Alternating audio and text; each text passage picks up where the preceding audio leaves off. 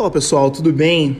Meu nome é João Vitor Panda e você está testemunhando aqui a terceira edição do Crônicas de Nada. O Crônicas de Nada é uma revista digital falada que você pode ler com seus ouvidos.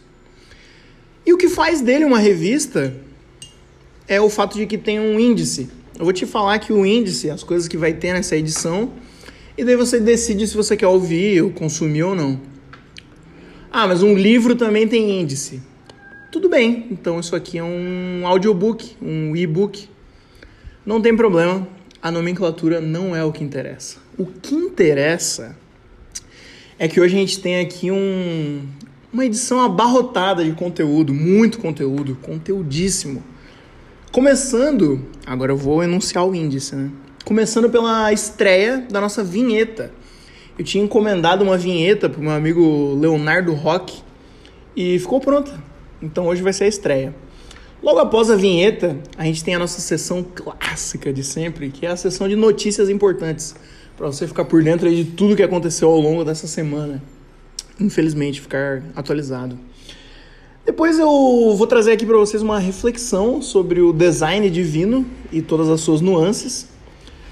Logo em seguida a gente tem uma entrevista, cara, essa entrevista eu fiquei muito feliz de conseguir. A gente tem uma entrevista exclusiva com o sociólogo polonês Zygmunt Bauman. Vai, promete, hein? Promete. E para terminar, a gente tem mais uma estreia, outra estreia, que é a estreia do nosso quadro Projeto JK, é, trazendo hoje o Yoga na Fazenda. Então vamos lá, vamos começar pela vinheta. Eu vou tocar a vinheta aqui, rodar a vinheta. É, como havia mencionado, vinheta que encomendei com meu amigo Leonardo Roque, estava sendo preparada aí durante as duas edições do programa iniciais. Você pode ver que as primeiras edições têm uns sons gratuitos ali do Anchor mesmo, só fui pegando, fazendo o que deu. Mas agora a gente tem essa vinheta exclusiva feita à mão pelo meu amigo Leonardo. É, a ficha técnica, né? Leonardo Roque, que é cineasta, músico, compositor, editor de vídeo e filho de Deus. Então vamos lá, toca a vinheta!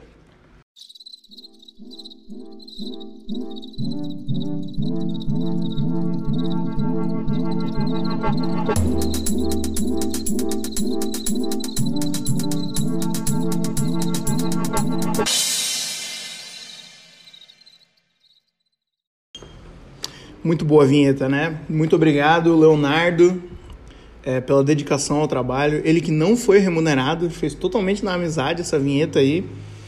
É, mas tá tudo bem, tá tudo bem porque amizade é isso. Amizade é sair perdendo. Então vamos lá. Hoje, graças a Deus, a gente só tem duas notícias. É uma semana que não aconteceu quase nada.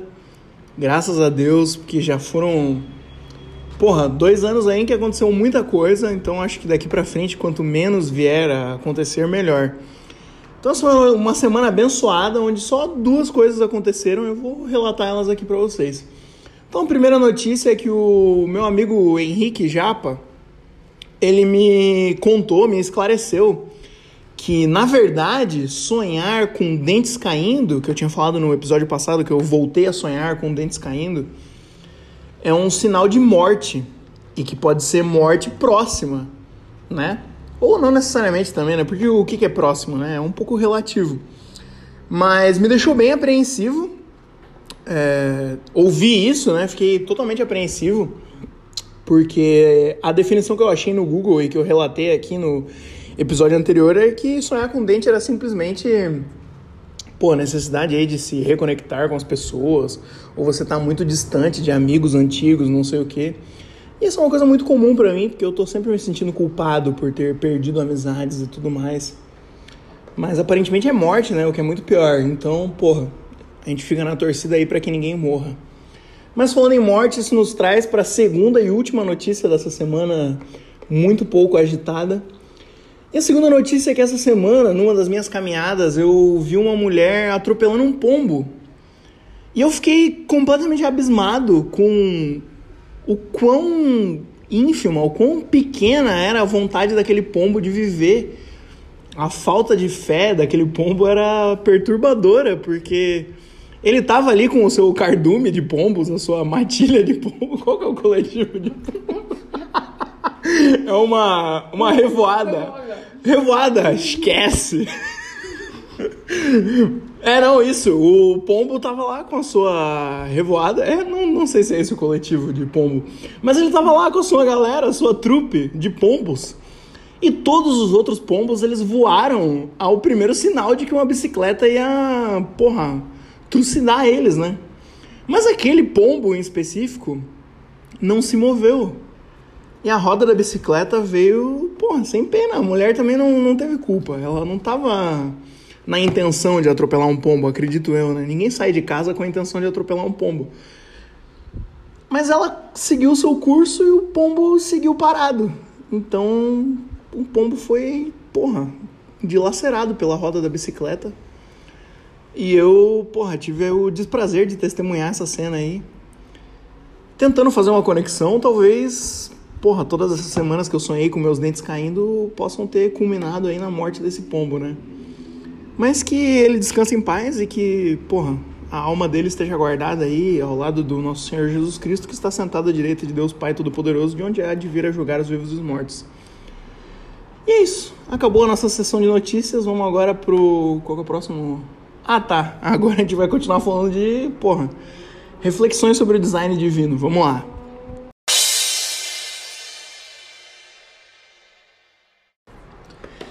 Bom, eu queria trazer algumas reflexões sobre o design divino, porque todo mundo que já estudou design aí na faculdade ou tudo mais, eu graças a Deus não estudei, tive a oportunidade de não estudar design, é, mas tenho amigos que já fizeram esse curso e pô, todo mundo que tem o mínimo conhecimento dessa área sabe que Deus é o maior designer. E por isso eu queria trazer algumas reflexões aí sobre o design divino porque eu acho que nós já desperdiçamos tempos demais com questões irrelevantes como o que veio primeiro, o ovo ou a galinha. Eu queria propor uma questão um pouco mais complexa, uma questão um pouco mais semiótica, que é o que veio primeiro, a banana ou a tangerina. E eu quero explicar, vamos lá. A banana, para mim, ela é o maior case de sucesso de Deus enquanto designer. Porque a banana ela é perfeita. A embalagem, é, porra, a ergonomia do negócio ali, pô, tu pega na mão, já tá na tua mão, tu puxa para baixo, tá descascado, sai na boca, a embalagem, se tu jogar no chão, cresce outra banana. Pô, é maravilhoso, cara, é sensacional. É incrível, é perfeito. Tudo se reaproveita, tudo se reutiliza. É incrível, fácil de descascar, maravilhoso, nutritivo, poderoso, saboroso. Inacreditável. A banana é um produto perfeito, é puro design, totalmente design. Mas aí a gente tem a tangerina também. E qual é a questão da tangerina? A tangerina eu acho que ela tem uma embalagem quase tão boa quanto a banana. A tangerina, se você parar para pensar com muito carinho, ela é um pouco mais difícil de descascar tem um desafio um pouco maior. Eles têm que enfiar o dedo na, no buraco embaixo e daí ir rasgando os pedaços e tudo mais. Então eu acho que o design da tangerina ele é um pouquinho pior. Mas esse design ele é compensado por pelo quê? Esse design inferior ele é compensado por mais sabor, porque acho que uma tangerina a gente pode concordar que é mais saborosa do que uma banana. E mais aroma também, porque quando você descasca uma tangerina, porra, o, o cheiro, ele é percebido num raio de 10 quilômetros. Todo mundo sabe que está comendo uma tangerina e todo mundo te inveja por esse privilégio, né? Que é estar tá saboreando isso. Então eu queria saber qual dessas frutas Deus fez primeiro. Será que ele já acertou de cara no design inacreditavelmente perfeito da banana? E depois tentou replicar a mesma fórmula com a tangerina, não conseguiu e compensou com outros atributos? Ou será que a tangerina ela foi um ponto de partida e daí a partir desse, pô, né, design ali que tinha melhorias a serem feitas, Deus foi lá e criou a banana. O que veio primeiro? A banana ou a tangerina? Eu não sei, queria levantar essa questão aqui. Eu acho que é totalmente design, acho que é totalmente semiótica. É, isso também me levou a pensar. A gente não pode esquecer dos fracassos de Deus enquanto designer também. É, eu acho que é importante a gente falar dos fracassos, até mesmo do Altíssimo, O coentro é muito parecido com a salsinha, são duas folhas que um desatento pode confundir facilmente. E tem gente que é biologicamente programada para sentir o gosto de coentro como gosto de sabão. Então acho que esse é um pecado de design incrível de Deus, foi um erro gravíssimo que ele cometeu, mas tudo bem, não vamos ficar crucificando. não vamos ficar criticando aqui também, né? Porque, pô, eu acho que sem dúvida os acertos eles são muito maiores que os erros, né? Mas ainda nessa onda, esses dias eu estava refletindo sobre o design do pênis e da vagina. É, eu acho que não é a mesma dicotomia da tangerina e da banana. Eu acho que o pênis e a vagina a gente pode trazer outras discussões sobre o design divino aqui.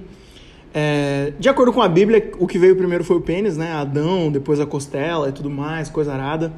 Então acho que a gente pode falar com segurança que a vagina é uma aprimoração do design do pênis porque de fato todo o equipamento vaginal é muito mais complexo do que o equipamento peniano, né?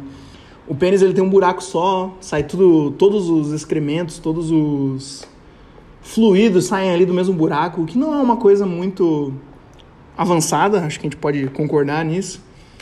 E a vagina é muito mais compacta, a vagina é autolimpante, a vagina é, porra, um case de sucesso definitivamente.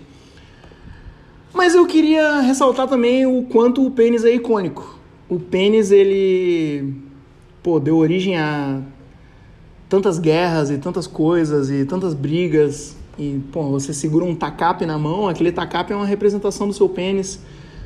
O, o pênis enquanto arma, o pênis enquanto ferramenta, o pênis enquanto objeto de amor. Acho que o pênis ele é icônico em vários pontos então, por mais que seja um design inferior, aí a gente pode voltar para a tangerina e para a banana, né? Por mais que seja um design inferior, eu acho que o quão icônico, o quão especial, pô, deu origem a tantas coisas. A gente fala, ah, é, tal coisa é fálica. Pô, é fálica porque existe o falo, que é o pênis.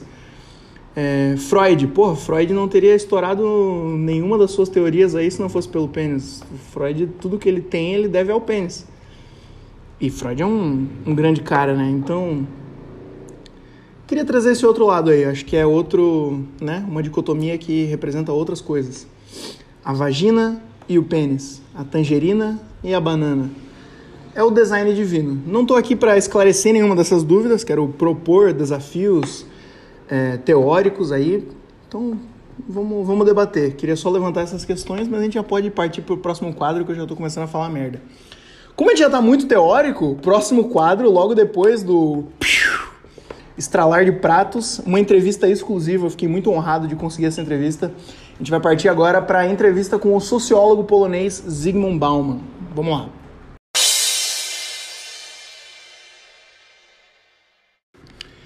Bom, antes da gente começar a entrevista de fato, eu queria relatar aqui o que, que motivou essa entrevista eu poderia até ter colocado isso nas notícias importantes dessa semana, mas pô, por questões aí de anonimidade, deixar em segredo, deixar em off, eu preferi pô, usar o catalisador aqui dessa entrevista como um simples motivador e não como uma não quis focar no fato. Eu quis pegar esse fato e, pô, bola para frente, sabe?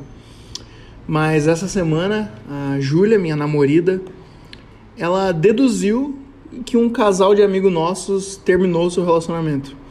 São duas pessoas que individualmente já eram nossos amigos e que posteriormente, graças a Deus, começaram a se relacionar de forma romântica e sexual, mas que agora, pelo visto, tiveram aí a derrocada de sua relação, o fim, o término, que é o que chega para todos, né, cara? Não sei, a Júlia deduziu que eles terminaram por pistas aí nas redes sociais, mas ela é muito boa nisso. E eu acho que as, as evidências são irrefutáveis. Acho que esse casal de amigos nossos, eles terminaram mesmo. Pô, eu achei um total infortúnio, muito triste, porque eram duas pessoas que funcionavam legal como casal e agora, infelizmente, não estão mais juntas. Mas bola pra frente aí, porra, que tudo de bom aí, que que fiquem bem, que sejam felizes. Mas tudo isso me levou a refletir, né, cara, sobre as relações, sobre a finitude da vida, a finitude dos amores e tudo mais. Então, mexi os pauzinhos aí para conseguir a entrevista de hoje, porque quem melhor para falar sobre finitude, sobre amor, sobre relacionamento do que o sociólogo polonês Zygmunt Bauman. Você pode conhecer aí o Bauman por teorias como o amor líquido e só isso, eu acho que é só essa teoria que ele tem. Mas eu quis trazer, quis trazer para, como eu falei antes, pegar esse fato negativo e bola para frente, transformar isso em algum tipo de aprendizado. Então eu tenho aqui uma entrevista com o Zygmunt Bauman e a minha primeira pergunta para ele foi a seguinte: Sr. Bauman, na sua opinião, o que é o amor? Amor. O que é amor? Para mim, amor é proteger, é cuidar, é ajudar. Amor pode ser é, manifestado de várias formas. Você fazendo um gesto, você ajudando uma pessoa, seja você cuidando de alguém, seja você fazendo o que aquela pessoa está necessitando naquele momento. Para mim, isso é amor. Amor é cuidar, é proteger, é ajudar. Pô, sensacional essa definição. Faz diferença ter um profissional aqui no, no programa, né? Abrilhantando. Então, já partindo para a segunda pergunta que eu fiz, perguntei para ele o seguinte: Bauman, você acha que aí, em decorrência da modernidade líquida, as relações elas estão mais superficiais, elas estão mais passageiras? E a resposta dele, olha, vai te surpreender. Eu acho que as depende muito. Algumas relações podem acontecer isso, podem não se aprofundar tanto como antigamente, mas tem casos e casos, né? Algumas pessoas podem se dar melhor, podem aprofundar a relação melhor, porque obviamente que alguma relação, a relação entre o homem uma mulher, o homem o homem, é, ela acontece por. Não acontece assim do nada. As pessoas começam a, a se conhecer ao longo do tempo, conhecer os seus gostos, conhecer o que elas preferem. E a, passageiras, então, como eu te disse, é, existem casos e casos. As pessoas elas podem se, as pessoas elas podem se gostar mais, é, ficarem mais tempo em uma relação, elas podem perceber que aquilo não está sendo produtivo para elas ou que não está indo para frente. Para fechar essa entrevista com chave de ouro, eu pedi para o Zygmunt Bauman mandar aí um recado para todos os últimos românticos do nosso planeta Terra. Ó, oh, continuem assim. Isso é uma coisa que eu acho muito fofinha, muito bonitinha. Acho muito fofinha as pessoas que continuam sendo romântica. É, acho muito da hora aquela ideia de, tipo, sei lá, levar café na cama. É, sei lá, ter um encontro bonitinho, tá ligado? Acho, acho bem romântico e continue assim. É isso. Beijo.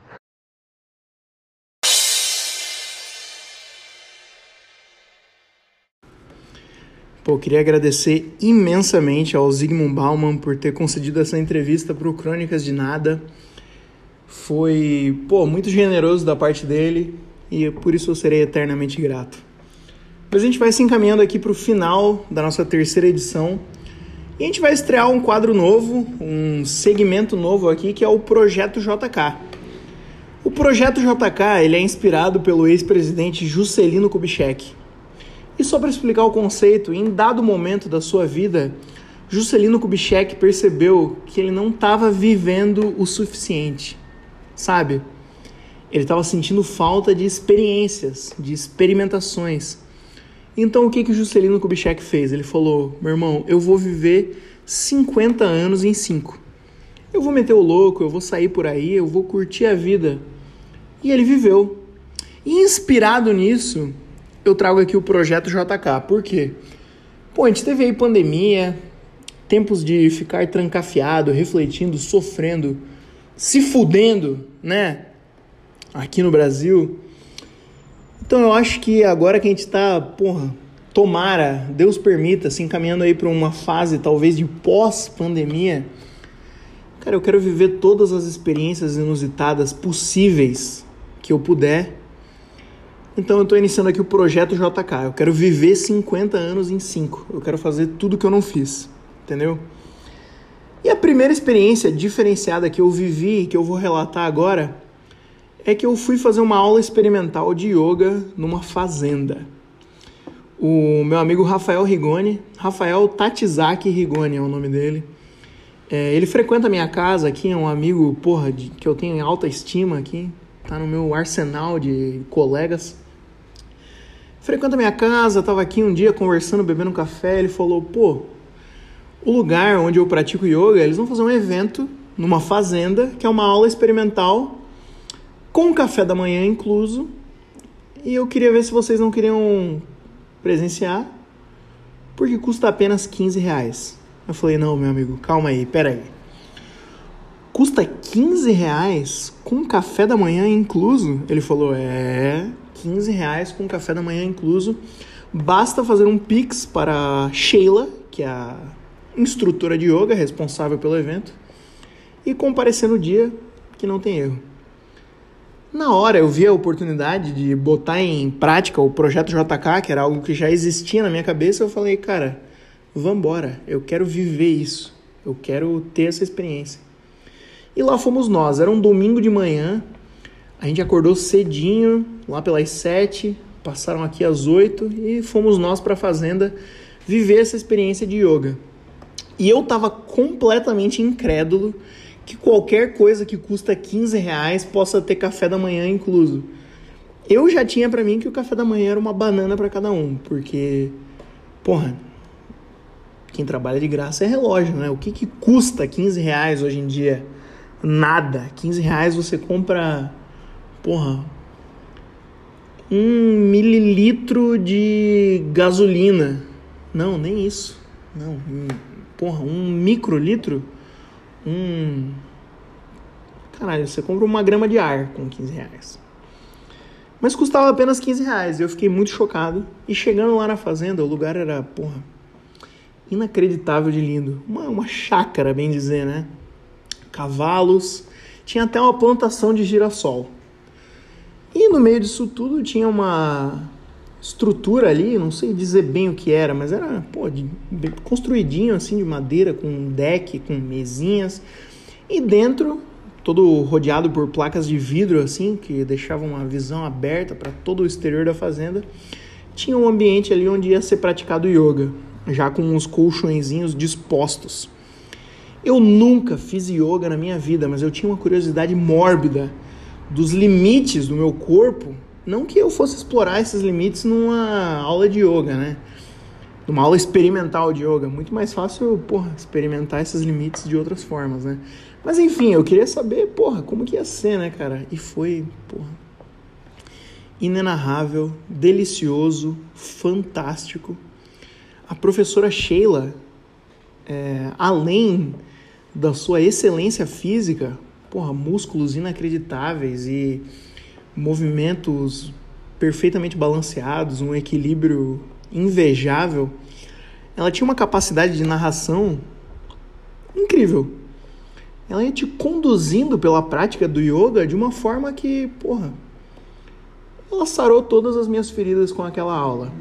Tinha um momento em que eu tava com um bloquinho nas minhas costas, assim, eu tava completamente deitado, virado para trás, e eu sabia que eu tinha tinha que ficar de olhos fechados, era minha obrigação de fechar os olhos, mas eu não consegui me conter. Eu abri os olhos e atrás de mim, de cabeça para baixo, eu via várias araucárias dispostas, com pássaros miando e, porra, cachorros e tudo mais, e uma coisa incrível, maravilhosa.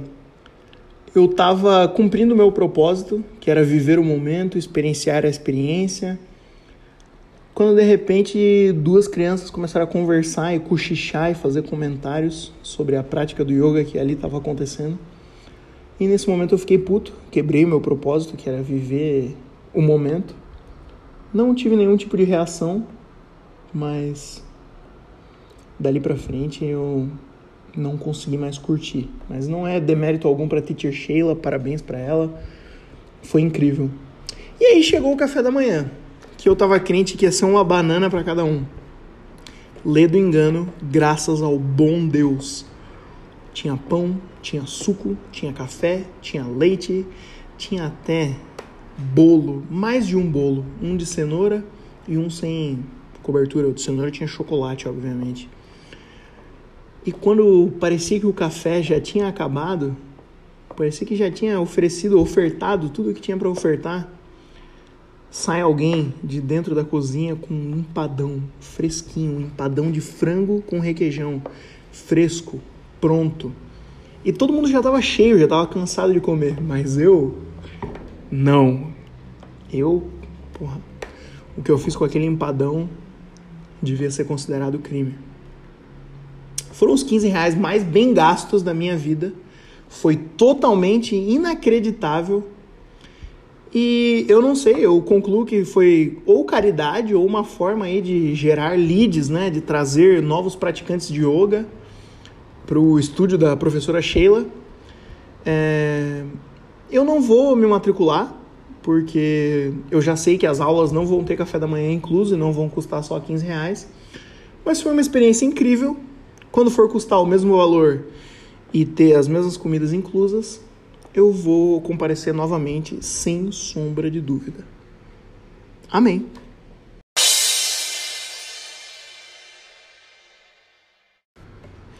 Bom, fica concluído então mais um episódio do Crônicas de Nada. Muito obrigado por ter ouvido. Espero que você tenha curtido, né? É, eu já tinha feito um, um, outro podcast uma outra vez com uns amigos meus é, paralelas, inclusive com o Leonardo da Vinheta que eu falei, o Evaldo, meu marido. Mas o Paralelas ele era muito grande, porra, os episódios tinham uma hora e meia, uma hora e pouco. E é muito difícil pessoas que não são famosas fazerem um podcast tão grande, né? Quem que vai ouvir? Você vai ouvir um estranho falando por uma hora e meia? Sóbrio você não vai, né? Mas assim, ouvir um estranho falando por 20 minutos é muito mais fácil. Então o que, que eu te peço? Se você curtiu esse episódio, porra, compartilha aí com os amigos. É, clica aí no coisinha do Spotify, compartilha nos seus stories do Instagram. Fala assim, porra, ouvi, gostei, ouça você também. Se você quiser, né? Não posso te obrigar a nada. Mas se você gostou, compartilha aí, indica para os amigos, tá tudo bem. Ok? Muito obrigado, até a próxima. Meu nome é João Vitor Panda e agora eu vou dormir. Dormir hoje para acordar amanhã. Tchau.